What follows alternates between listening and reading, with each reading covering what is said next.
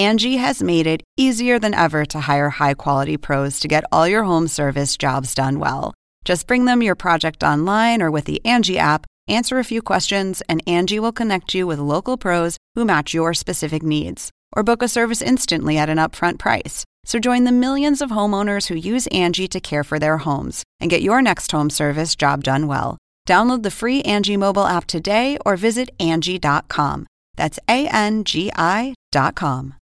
What does motion sound like? With Kizikans free shoes, it sounds a little something like this. Experience the magic of motion.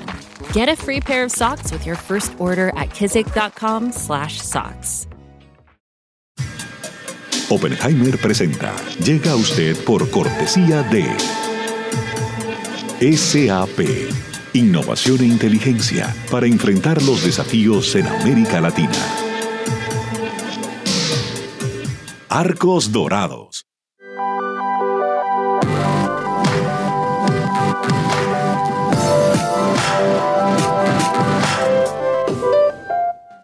En Buenos Aires, Argentina, UADE. Una universidad con pasión por enseñar. UADE, una gran universidad.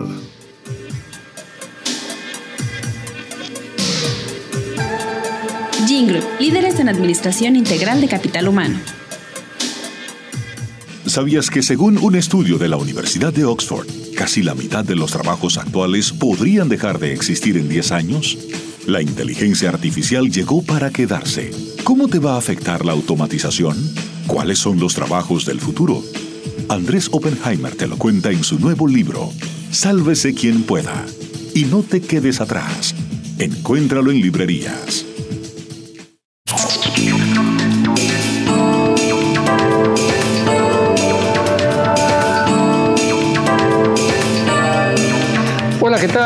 Va? Soy Andrés Oppenheimer. Gracias por estar con nosotros. El candidato demócrata Joe Biden sigue arriba en las encuestas para las elecciones presidenciales del 3 de noviembre en Estados Unidos y aunque yo no descarto todavía que el presidente Trump pueda revertir las encuestas y, y ganar, ganar su reelección, como pasó en el 2016, es un buen momento ya para analizar qué cambiaría en la política de Estados Unidos hacia América Latina si gana Joe Biden. Hoy se lo vamos a preguntar una de las figuras principales de la política exterior de Estados Unidos, el ex secretario de Estado y ex candidato presidencial demócrata John Kerry. Ahora está haciendo campaña para Biden. Kerry fue el hombre que dirigió la política exterior de Estados Unidos, el canciller de Estados Unidos, para decirlo en términos latinoamericanos, durante buena parte del gobierno de Obama y ahora está muy, pero muy cerca de Biden. Vamos a preguntarle a Kerry qué cambiaría en la política exterior de Estados Unidos si gana Biden, si sería un mero regreso a la política exterior de Obama o algo diferente. Y más precisamente le vamos a preguntar concretamente sobre México, sobre Venezuela, sobre Cuba y sobre Sudamérica. Y después de hablar con él, vamos a analizar lo que nos dijo con el ex canciller de México y profesor de la Universidad de Nueva York y colaborador de CNN en español, el doctor Jorge Castañeda. Le vamos a preguntar sobre lo que nos dijo Kerry y también vamos a hablar con él sobre su nuevo libro titulado Estados Unidos en la intimidad y a la distancia que acaba de salir en inglés y en español. Quiero señalar, para que conste, que también hemos invitado, hemos pedido a la campaña del presidente Trump entrevistar alguna figura renombrada en política exterior cercana al presidente Trump o que apoye al presidente Trump, pero bueno, no nos han respondido hasta el momento. Empecemos con la entrevista con el ex secretario de Estado John Kerry. Veamos.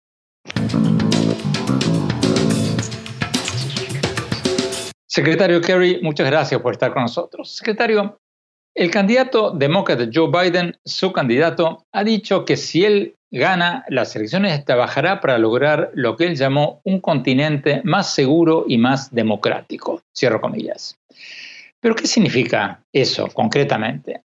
¿Qué haría Biden? ¿Cuáles serían sus dos o tres principales prioridades en América Latina?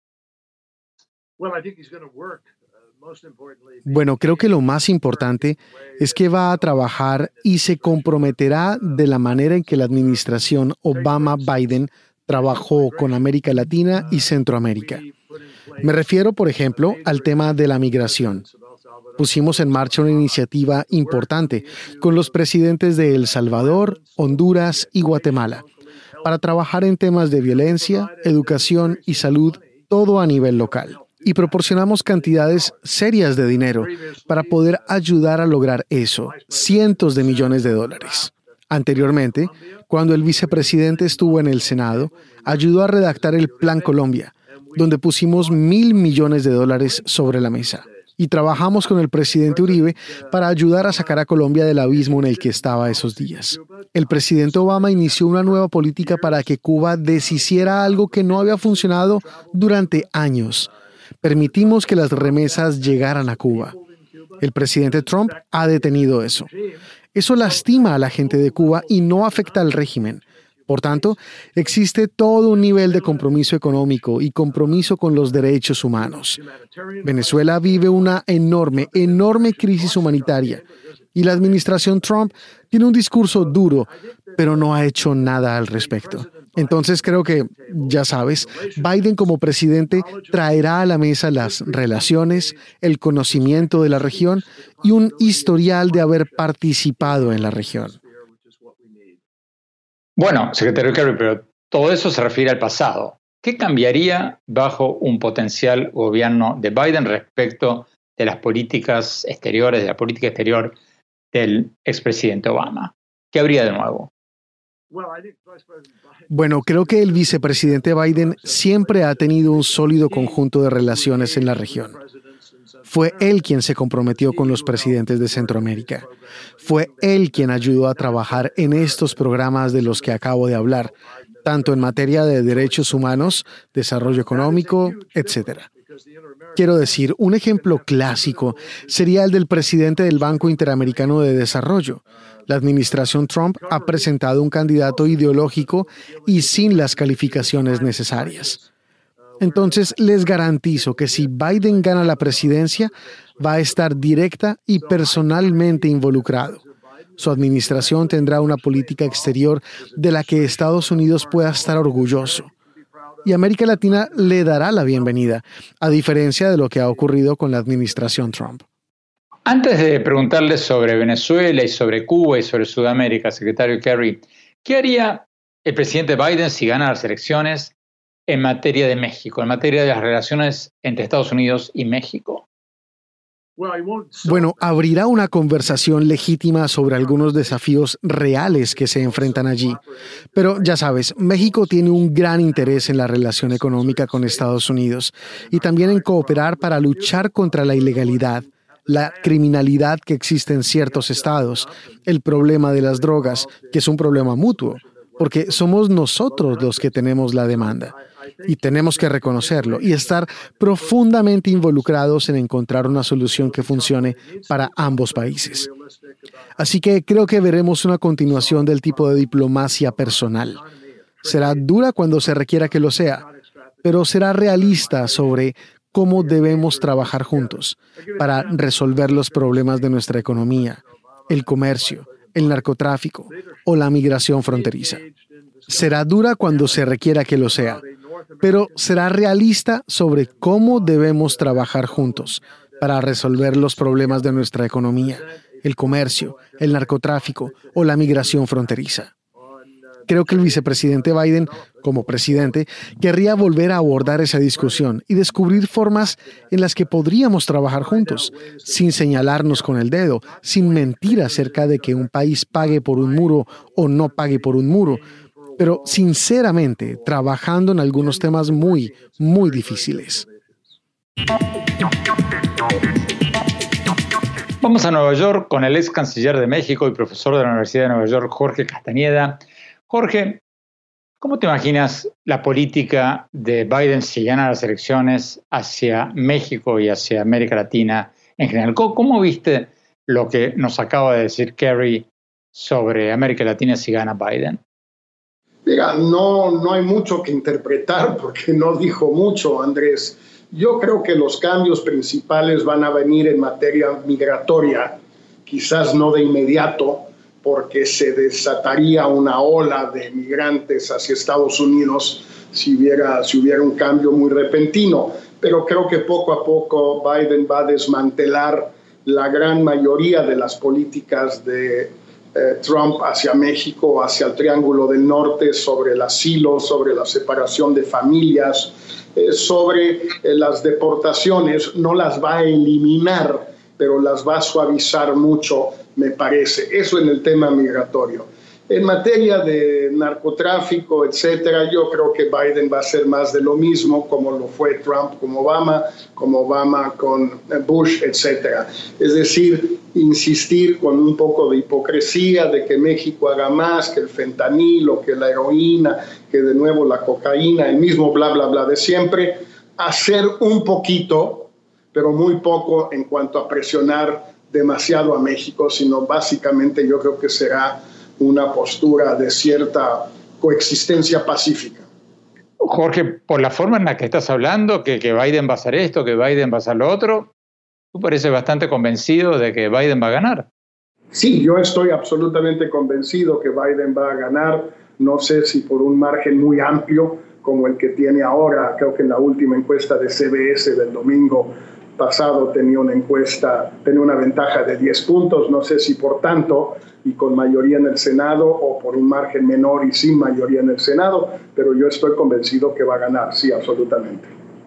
Bueno, más adelante en el programa te voy a preguntar si no tienes miedo de estar demasiado confiado en una victoria de, de Biden y no tienes miedo que las encuestas se equivoquen y gane Trump. Ahora tenemos que ir a un corte. Cuando volvamos, vamos a preguntarle al ex secretario de Estado de Estados Unidos, John Kerry, ¿Qué cambios habría si gana Joe Biden en materia de la política de Estados Unidos hacia Venezuela, hacia Cuba y hacia Sudamérica? No se vayan, volvemos.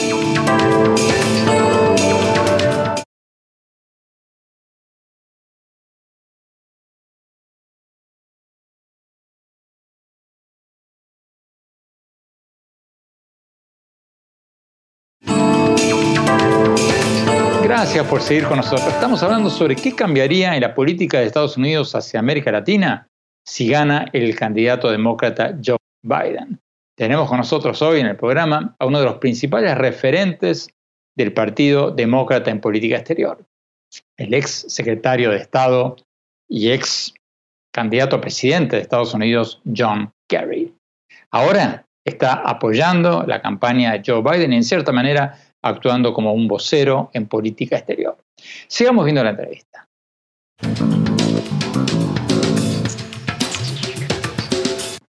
Secretario Kerry, hablemos sobre Venezuela y sobre Cuba. Si Biden, si Joe Biden gana las elecciones, ¿sería una vuelta a las políticas del gobierno de Obama o, habría alguna diferencia? ¿Habría alguna diferencia de matices? Porque, por ejemplo, en el caso de Cuba, Obama prometió normalizar las relaciones con Cuba y, por otro lado, aumentar la presión sobre el régimen cubano para que respete los derechos humanos y las libertades fundamentales. Pero bueno, Obama hizo mucho de lo primero y para muchos demasiado poco de lo segundo.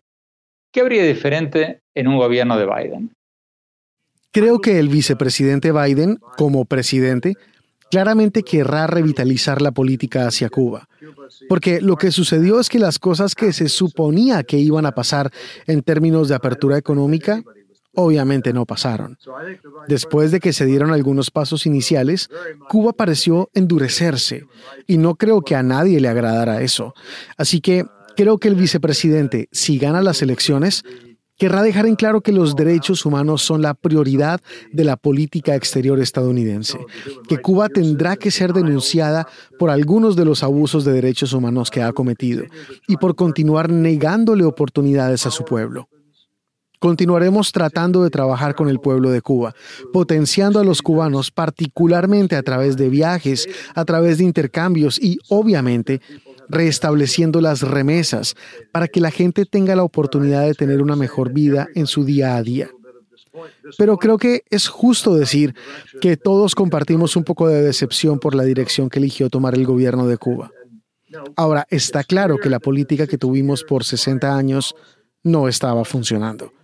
Y sé que el vicepresidente Biden no quiere volver a la misma política de siempre, pero ¿Está preparado para trabajar con la gente en los Estados Unidos, en Florida y en otros lugares para asegurarse de que el gobierno cubano responda por sus abusos? Absolutamente. Entonces, a ver, si lo interpreto bien, habría un pequeño giro, un mayor énfasis en temas de derechos humanos. Bueno, el vicepresidente siempre está del lado de los derechos humanos y no voy a calificar si será una porción pequeña o grande.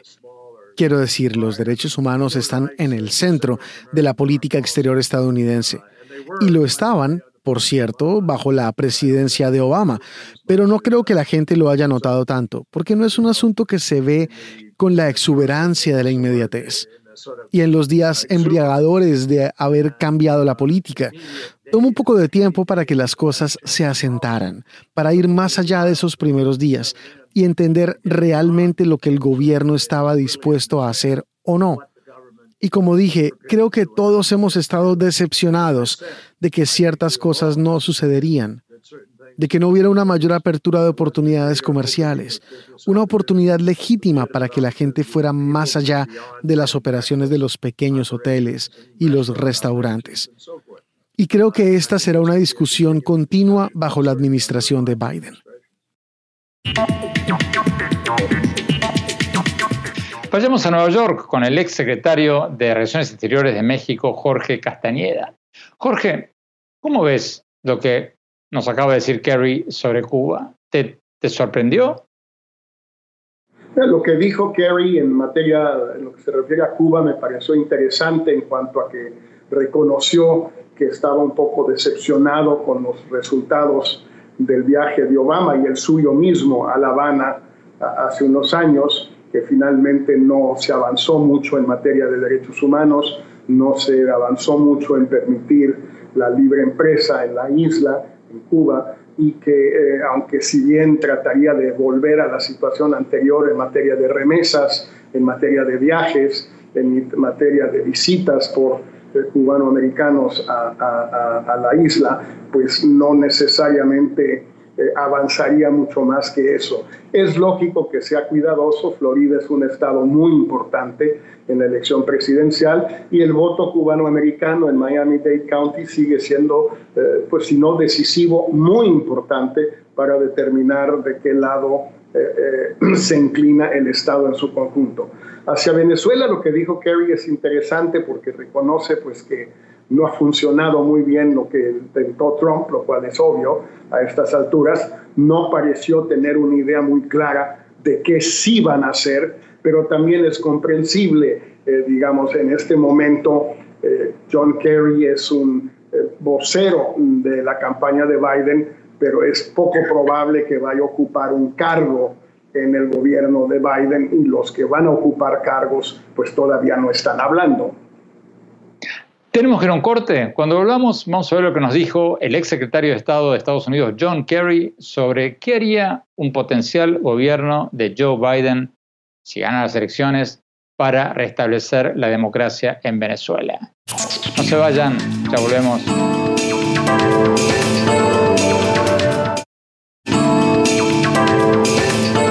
Gracias por seguir con nosotros. Estamos hablando sobre qué cambiaría en la política exterior de Estados Unidos hacia América Latina si gana el candidato demócrata Joe Biden en las elecciones del 3 de noviembre. Por ahora, Joe Biden sigue arriba en las encuestas.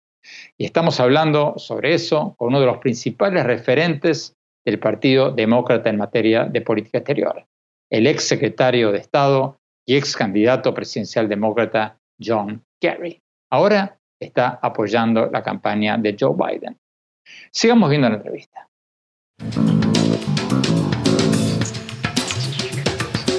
Secretario Kerry, hablemos un poco de Venezuela. ¿Qué haría un gobierno de Joe Biden en materia de Venezuela? Biden ya dijo que le daría estatus de residencia legal temporal, el TPS, a los venezolanos residentes en Estados Unidos. E, eso ya lo dijo. Pero la pregunta es, ¿qué haría Biden para ayudar a restablecer la democracia en Venezuela? Por ejemplo, ¿reconocería Biden los resultados de las elecciones legislativas que Maduro pretende hacer en diciembre en Venezuela y que la enorme mayoría de los partidos opositores en Venezuela han dicho que son totalmente fraudulentas? No, no, claro que no. Mira, lo que pasó en Venezuela es una tragedia. Y lamentablemente, América Latina no se ha unido para enfrentar esta crisis de la manera en que se debería hacer. Creo que eso se debe en parte a la irresponsabilidad de la administración Trump, que oscila entre hablar de invasión y hablar de su audaz apoyo al presidente Guaidó y luego, por supuesto, darle la espalda y no hacer nada, o incluso decir cosas positivas sobre Maduro y su administración. Quiero decir, simplemente no hay coherencia en la administración actual. Y lamentablemente ha dejado a todos los demás actores confundidos. Es fundamental que la comunidad internacional se una con una política que responsabilice a Maduro por la criminalidad de su administración. Sabes, eso es por lo que esa gente está luchando. Están luchando para protegerse a sí mismos y a algunos miembros del personal militar que han estado involucrados en actividades delictivas, sin mencionar el nivel de abuso contra los derechos humanos que ha tenido lugar allí. Entonces, les garantizo que lo que sucederá en primer lugar en una administración de Joe Biden sería un esfuerzo por unir a la región y una articulación muy clara de los pasos que se deben tomar para presionar a los delincuentes y matones que actualmente están robando el futuro del pueblo de Venezuela. Pero, secretario Kerry, Estados Unidos ya trató casi todo en Venezuela. ¿Qué más podría hacer Estados Unidos? Bueno, hay mucho por hacer. Y no, honestamente no se ha intentado todo. Simplemente no ha habido una unificación significativa de esfuerzos. Tú no puedes pretender decirme que ha habido una especie de indignación consensuada en la comunidad internacional por la forma en que esta administración delincuencial en Venezuela se ha comportado, robando la democracia y robando el futuro de la gente. Y creo que es importante que la OEA, las Naciones Unidas y todo el mundo se unan de manera unificada y que lo mismo ocurra con los países de América Latina. De lo contrario, es un regalo para Maduro y su pandilla. Y eso simplemente no va a crear el tipo de presión necesaria para cambiar las cosas.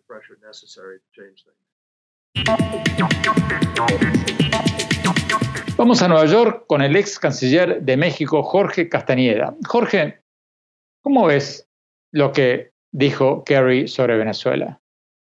Mira, yo creo que trataría de hacer un poco lo que dice Kerry, lograr una unidad latinoamericana, aunque ahorita con las diferencias que hay entre em, la Argentina y Brasil, entre Colombia y México, eh, entre eh, distintos países y Venezuela, pues parece un poco ilusa esa idea de vamos a lograr la unificación, la unidad latinoamericana para que después Estados Unidos apoye esa unidad. Si hubiera, ni siquiera cuando la oposición venezolana estuvo muy unida, digamos hace un año, hubo una unidad latinoamericana correspondiente. Estados Unidos no puede solo seguir América Latina, tiene que liderar en parte al hemisferio occidental, en parte también em, convencer a los europeos de tener una política unificada, pero la verdad es que nadie ve una salida eh, en Venezuela con una única excepción, Andrés, a saber que una muy buena relación, volver a una muy buena relación entre Estados Unidos y La Habana, sea lo que Estados Unidos le pida a La Habana, a Castro, que, a, que a cambio ayude a que Maduro se vaya y haya elecciones presidenciales libres y bajo supervisión internacional. Es un poquito excesivo, pero en fin, es la única posibilidad que yo veo. Tenemos que ir a un corte. Cuando hablamos, vamos a preguntarle al ex secretario de Relaciones Exteriores de México, Jorge Castañeda, sobre su nuevo libro sobre Estados Unidos. Le vamos a preguntar, entre otras cosas, ¿quién va a ganar la carrera por la primacía mundial? ¿Estados Unidos o China? También le vamos a preguntar sobre esta impresionante polarización política que estamos viendo en Estados Unidos y que él analiza en su libro. No se vayan, ya volvemos.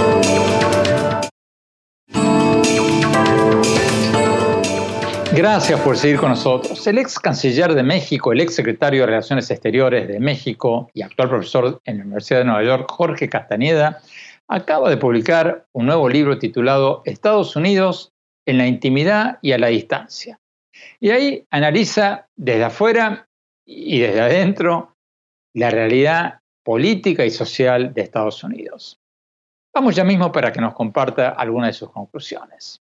Jorge Castañeda, Estamos a pocas semanas de las elecciones en Estados Unidos y hay una enorme polémica sobre la validez del colegio electoral, sobre el voto por correo, sobre casi todo el proceso electoral. Tú dices en el libro que la democracia en Estados Unidos, tal como la conocemos, no está funcionando muy bien. Concretamente, ¿tú crees que está en peligro la democracia de Estados Unidos? No, no creo que esté en peligro. Yo creo que todas estas amenazas de Trump de no reconocer los resultados son eh, ah, simplemente llamaradas de petate, decimos en México, pero no son eh, realmente serias. Lo que sí creo, como digo en el libro, Andrés, es que la democracia norteamericana se ha vuelto disfuncional, y no ahora con Trump, sino desde hace unos 30 y pico de años, 40 quizás, eh, parte por el colegio electoral, parte por la manera en que irrumpieron en la democracia ateniense norteamericana del siglo XVIII eh, grupos como los afroamericanos, como los latinos, como los asiáticos norteamericanos, etcétera, como la comunidad LGBTI, es decir, todos estos grupos, a diferencia de las mujeres en 1920, Andrés, cuando ingresaron al sistema y empezaron a votar, digamos, los negros en los años 60, finales de los 60, en lugar de dividirse mitad y mitad, demócratas y republicanos, como lo hicieron las mujeres a partir de 1920, todos estos grupos mm, votan masivamente por el Partido Demócrata, con toda la razón, por cierto, no, no les reclamo ni mucho menos que no tengan razón, simplemente que cuando eso suceda, un sistema como el norteamericano se bloquea, se traba, no puede funcionar porque no está hecho para eso. Este año, en el 18, en el 20, perdón, Andrés, probablemente 30% de los votantes, no del electorado empadronado, de, los, de la gente que vaya a votar, van a ser afroamericanos, latinos, asiático-americanos, pueblos originarios y LGBT, quizás 31 32. Estos grupos, de esos 30, 31, no sé, algo como 25, es decir, el 80% casi, excluyendo a los cubanos de Miami, van a votar por Biden. A mí me parece muy bien, ese no es el tema, pero tú no puedes tener a un sector del electorado que en su mayoría aplastante vote siempre por un partido. ¿Por qué? ¿Qué impacto concreto tiene eso sobre la democracia en Estados Unidos? Bueno, tiene, por ejemplo, como impacto concreto eh, que eh, si esos grupos no obtienen satisfacción en sus demandas, se desencantan. ¿Qué más pueden hacer?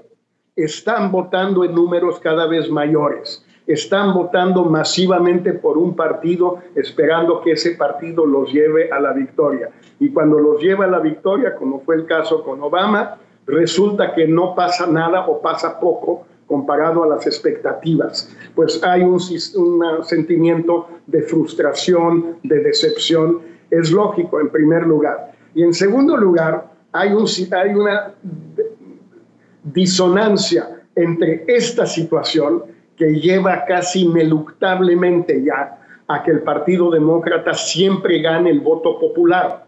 Lo ha ganado, recuerda, en el 2000, en el 2008, en el 2012, en el 2016 y sin duda lo va a ganar en el 2020. Cinco de las últimas seis elecciones, el, partido, el candidato del Partido Demócrata ha ganado el voto popular y sin embargo, durante 12 años de esos 20, el presidente ha sido republicano. Bueno, eso es total lo menos representativo que hay, porque lo que significa es que los estados blancos, rurales, eh, del medio, eh, del, centro del país, no solo del Middle West, del Medio Oeste eh, están sobre representados en el colegio electoral. Pues esa es una democracia que lleva a la parálisis. Y por eso, Andrés, las grandes reformas que el país espera desde los años 90 en materia de control de armas, en materia migratoria, en materia de vivienda para las minorías, en materia de poner término a la pena de muerte, etcétera. Todas esas reformas, una reforma fiscal en serio, ninguna de esas ha sido posible. Tenemos que ir a un corte. Cuando hablamos, vamos a preguntarle al ex canciller de México, Jorge Castañeda, sobre otro tema del que habla en su libro. ¿Quién va a ganar la carrera por el liderazgo mundial? ¿Estados Unidos o China? No se vayan, ya volvemos.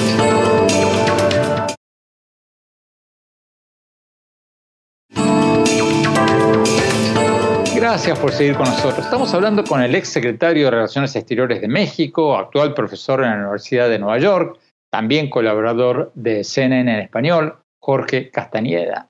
Acaba de publicar un libro titulado Estados Unidos en la intimidad y a la distancia, donde ofrece una visión desde afuera y desde adentro sobre la sociedad y sobre la política de Estados Unidos. Jorge, tú hablas en tu libro sobre la rivalidad entre Estados Unidos y China.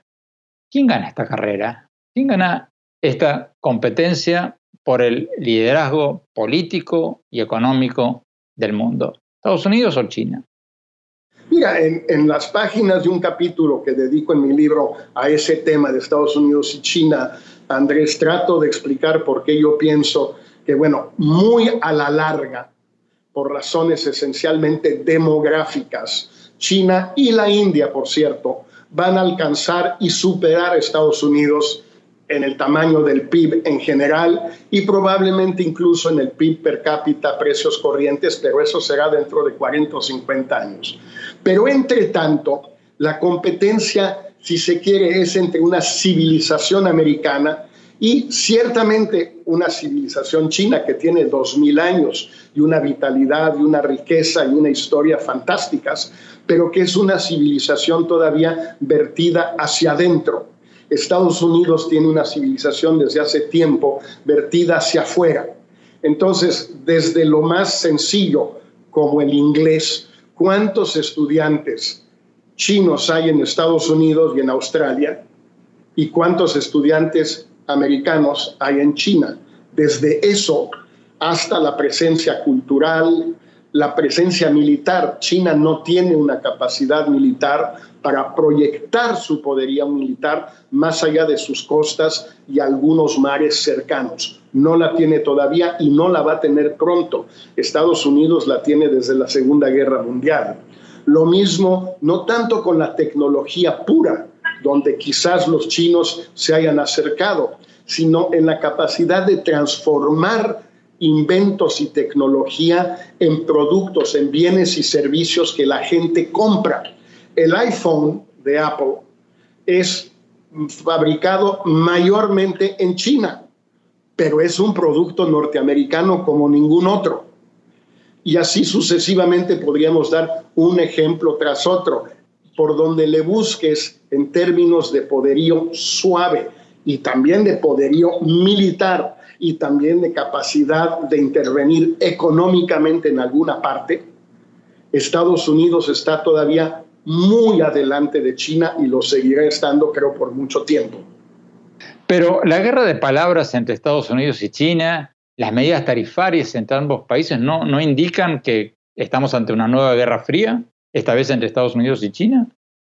Bueno, lo, uno no, no impide lo otro, Andrés, es decir, eh, Estados Unidos y la Unión Soviética estuvieron enfrascados eh, en una guerra fría desde 1947 hasta 1989, estamos hablando de más de 40 años, pero siempre hubo una enorme superioridad económica, militar, eh, cultural, de todo tipo de Estados Unidos. Yo creo que hoy hay una situación semejante. Nos podemos tal vez estar acercando a una guerra fría, una nueva guerra fría, pero no es necesariamente entre dos potencias simétricas de poderío igual, sino más bien entre una que tiene todavía mucho más poder en todos los sentidos de la palabra, salvo demográfico, y la otra.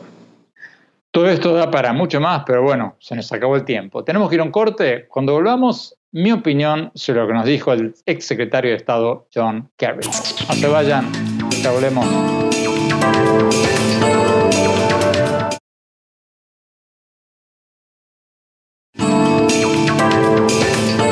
Gracias por seguir con nosotros. Me pareció súper interesante la entrevista que tuvimos hoy con el ex secretario de Estado de Estados Unidos, John Kerry, que ahora está haciendo campaña por el candidato presidencial demócrata Joe Biden.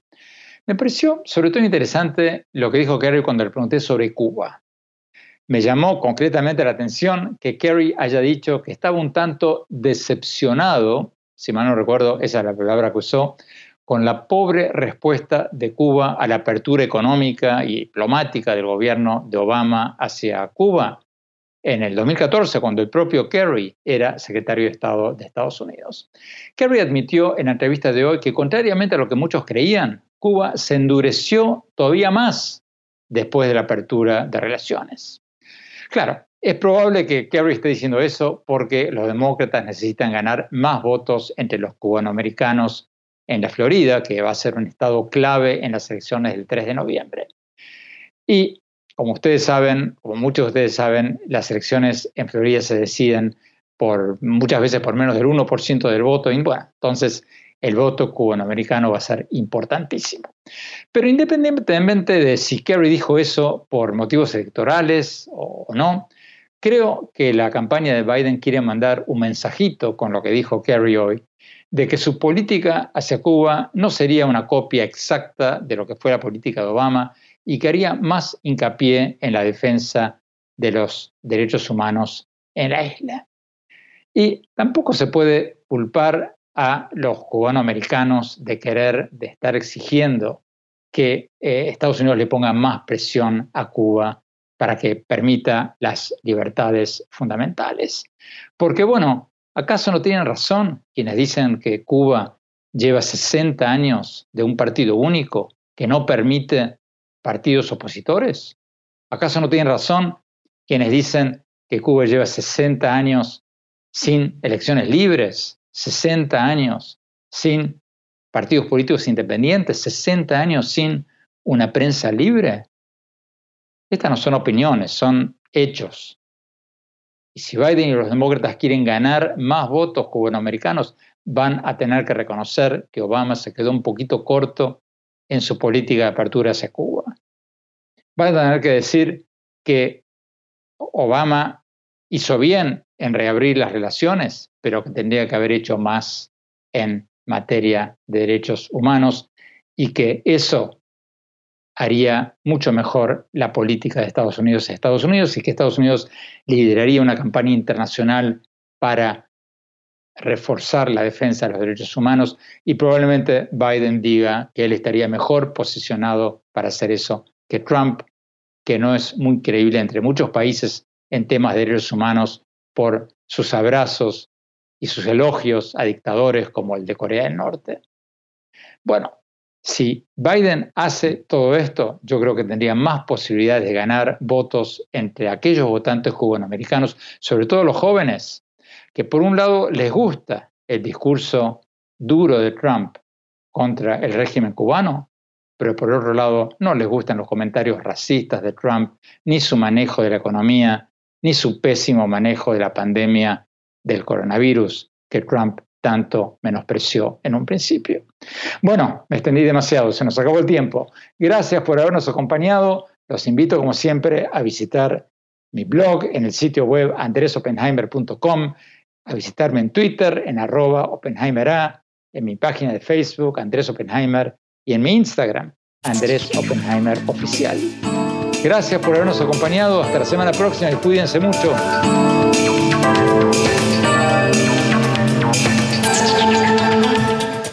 Oppenheimer presenta. Llega a usted por cortesía de SAP Innovación e inteligencia para enfrentar los desafíos en América Latina. Arcos Dorados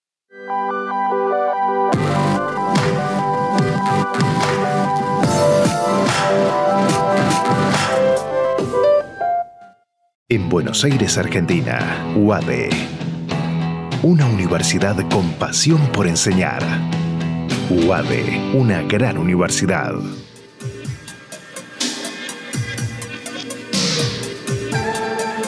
Group, líderes en administración integral de capital humano. ¿Sabías que según un estudio de la Universidad de Oxford, casi la mitad de los trabajos actuales podrían dejar de existir en 10 años? La inteligencia artificial llegó para quedarse. ¿Cómo te va a afectar la automatización? ¿Cuáles son los trabajos del futuro? Andrés Oppenheimer te lo cuenta en su nuevo libro, Sálvese quien pueda. Y no te quedes atrás. Encuéntralo en librerías.